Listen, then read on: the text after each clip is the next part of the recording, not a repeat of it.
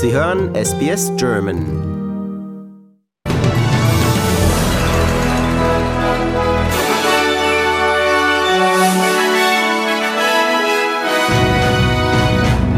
Deutschland treibt Ölembargo gegen Russland voran, sagt Bundesaußenministerin Baerbock. Angeblicher Spion im ukrainischen Generalstab entlarvt. Und Qantas plant neue Direktflüge von Sydney nach New York.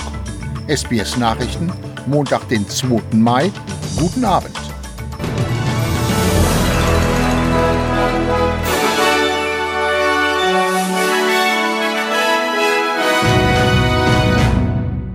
Deutschland treibt nach Angaben von Bundesaußenministerin Baerbock ein Ölembargo der EU gegen Russland voran.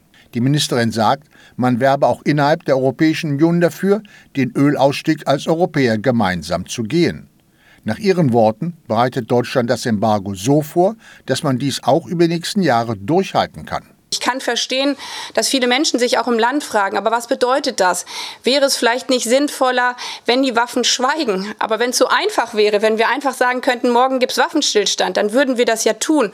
Und das haben wir versucht, das hat zuletzt der UN-Generalsekretär versucht, das Internationale Kreuz hat versucht, den russischen Präsidenten zumindest zu überzeugen, dass unschuldige Menschen aus dem Stahlwerk herauskommen können.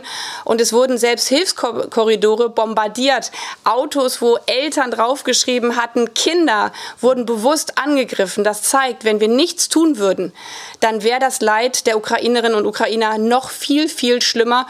Und deswegen sind wir diesen nächsten Schritt jetzt gegangen, und zwar gemeinsam mit unseren internationalen Partnern. Das ist das Mindeste aus meiner Sicht, was wir jetzt tun können, weil ich glaube, die Bilder, die erschüttern uns alle. Und für die Ukrainerinnen und Ukrainer sind es halt nicht nur Bilder, es ist ihre bittere Realität. Die Grünen-Politikerin betont, vor einigen Wochen hätte man sofortige Sanktionen keinen Monat durchgehalten. Die EU-Energieminister wollen am Nachmittag in Brüssel unter anderem über gemeinsame Gaseinkäufe beraten. Die ukrainischen Sicherheitsbehörden haben nach eigener Darstellung einen Ring russischer Agenten ausgehoben. Einer der Spione habe sogar im ukrainischen Generalstab gearbeitet, sagt eine Berater des Präsidenten Zelensky. Über die genaue Zahl der Mitglieder des Spionagerings machte er aber keine Angaben. Qantas baut seine Langstrecke weiter aus.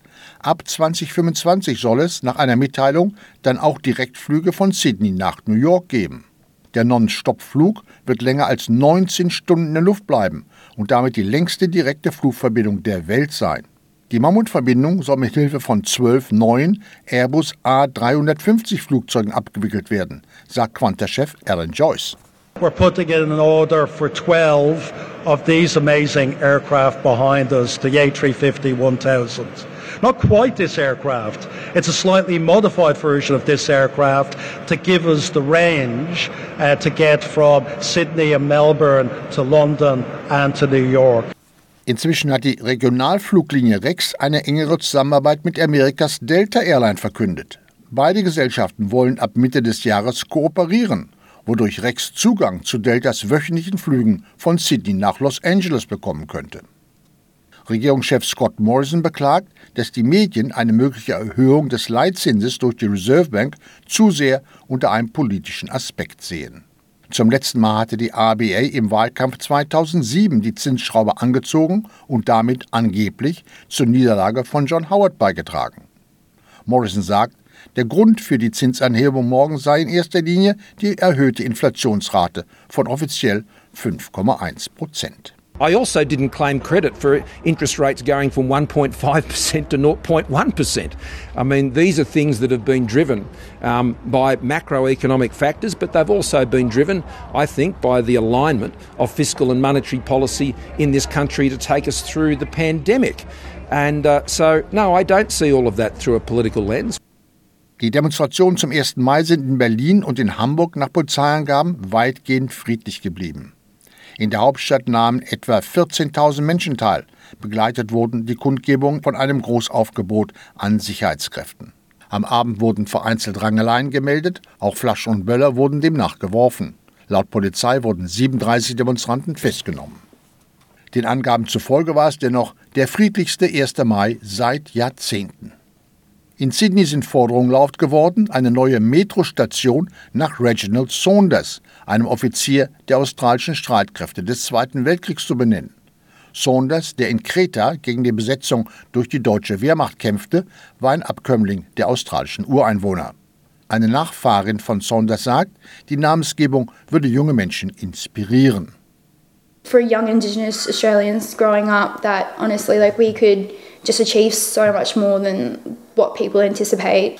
I would like to be an environmental scientist, um, working with Indigenous land rights, just to help our people and our land. That'd be great, especially since, you know, what our great grandfather did for us. Kylie Minogue und Jason Donovan beide jetzt schon 53, kehren zum Abschied zu der australischen Erfolgssoap Neighbours noch einmal auf den Fernsehschirm zurück. Die beiden Australier werden als ihre Charaktere Charlene Mitchell und Scott Robinson eine ganz besondere Rolle in dem Serienfinale spielen, wie jetzt bekannt wurde. Die einst weltweit beliebte Serie wurde nach 37 Jahren eingestellt. Und jetzt Meldungen vom Sport. Eine Woche nach dem Gewinn der zehnten Meisterschaft hintereinander in der Fußball-Bundesliga zeigt sich Bayern München fernab von seiner Meisterform gegen Mainz. Die erfolgsgewöhnten Bayern gingen bei Mainz mit 3 zu 1 Toren unter. Und selbst Trainer Nagelsmann gesteht ein, dass es auch eine Niederlage mit sehr viel mehr Toren hätten sein können. Zum Genießen war es nicht, ehrlich gesagt. Äh, Mainz war gut, hat es gut gemacht, viele Chancen ausgespielt, verdient gewonnen. Glückwunsch, äh, gute Energie gehabt. Ähm, die hatten wir heute nicht. Deswegen haben wir verdient verloren. Wenn man ehrlich ist, kann Mainz heute acht oder neun Tore schießen. Und das hatten wir jetzt nicht nur einmal in der Saison, sondern zu viele Spiele, wo der Gegner so viele Chancen hat. Und ähm, ja, das ist ein Stück weit menschlich, aber Spaß macht es dann trotzdem nicht. Gefeiert wird dagegen bei Freiburg. Im sogenannten Baden-Duell besiegten die Breisgauer die TSG Hoffenheim in einer spektakulären Partie mit 4 zu 3 Toren. Freiburg hat sich mit dem Sieg bis aufs Weitere einen der begehrten und lukrativen Plätze in der Champions League gesichert. Der Erfolg ist verdient, denn Freiburg nutzte gleich die erste Chance zum Führungstor. Jetzt mal Freiburg im Pressing-Modus, da sind sie. Hundertprozentige Chance, Tor! Tor für Freiburg in Hoffenheim. Und Roland Salai macht's. 1 zu 0 die Führung. Jetzt schöne Verlagerung von Samaseko bei den Hoffenheimern auf David Raum, der links kann flanken. Tor für Hoffenheim. Der Ausgleich Andrej Kramaric. Der Captain aus Kroatien trifft. Gehofft wird in Stuttgart. Denn nach einem Tor in der letzten Minute gelingt es den Schwaben ein 1:1 Unentschieden gegen Wolfsburg. Zumindest für eine Woche kann Stuttgart noch vom Klassenhalt in der Bundesliga träumen. Nächster Gegner ist allerdings der Meister München. Und selbst Stuttgarts Coach Matarazzo ist sicher, dass es bei der Partie wohl nichts zu gewinnen gibt und der Abstieg in die zweite Liga besiegelt ist. Dass die äh, nicht zweimal in Folge verlieren wollen und dass die äh, zu Hause wahrscheinlich äh, sehr gerne mit einem Sieg ihren Titel auch feiern wollen. Ja, Nichtsdestotrotz liegt es auch an uns, äh, konkurrenzfähig zu sein. Unsere Leistung entscheidet, ob wir punkten können oder nicht, unabhängig wie Bayern dann auftritt. Vom Glück verwöhnt wird der ehemalige Socceroos-Bundestrainer Ange Postecoglou. Der Australier wurde jetzt zum Trainer des Jahres in Schottland gekürt. Schon in seiner ersten Saison in Schottland steht Postecoglou mit seiner Mannschaft von Celtic Glasgow vor dem Gewinn der Meisterschaft. Seit 29 Spielen unter Postecoglou hat Celtic kein Spiel mehr verloren. Und noch eine Meldung vom Eishockey. Im zweiten Playoff-Spiel um die deutsche Eishockeymeisterschaft hat München gegen die Eisbären Berlin eine 2 zu 3 Niederlage kassiert. Damit ist die Bilanz ausgeglichen. Beide Teams haben je ein Spiel der Fünfer-Serie gewonnen. Das dritte Spiel findet schon morgen in Berlin statt. Und das war's vom Sport.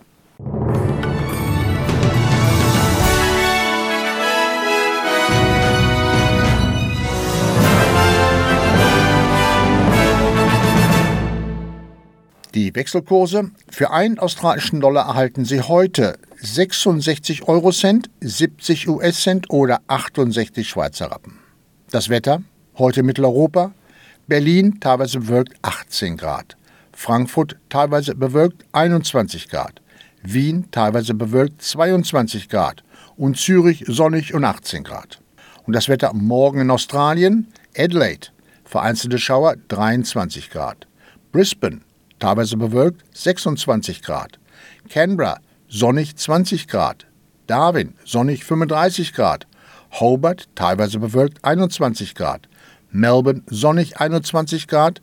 Perth teilweise bewölkt 23 Grad und Sydney sonnig und 24 Grad.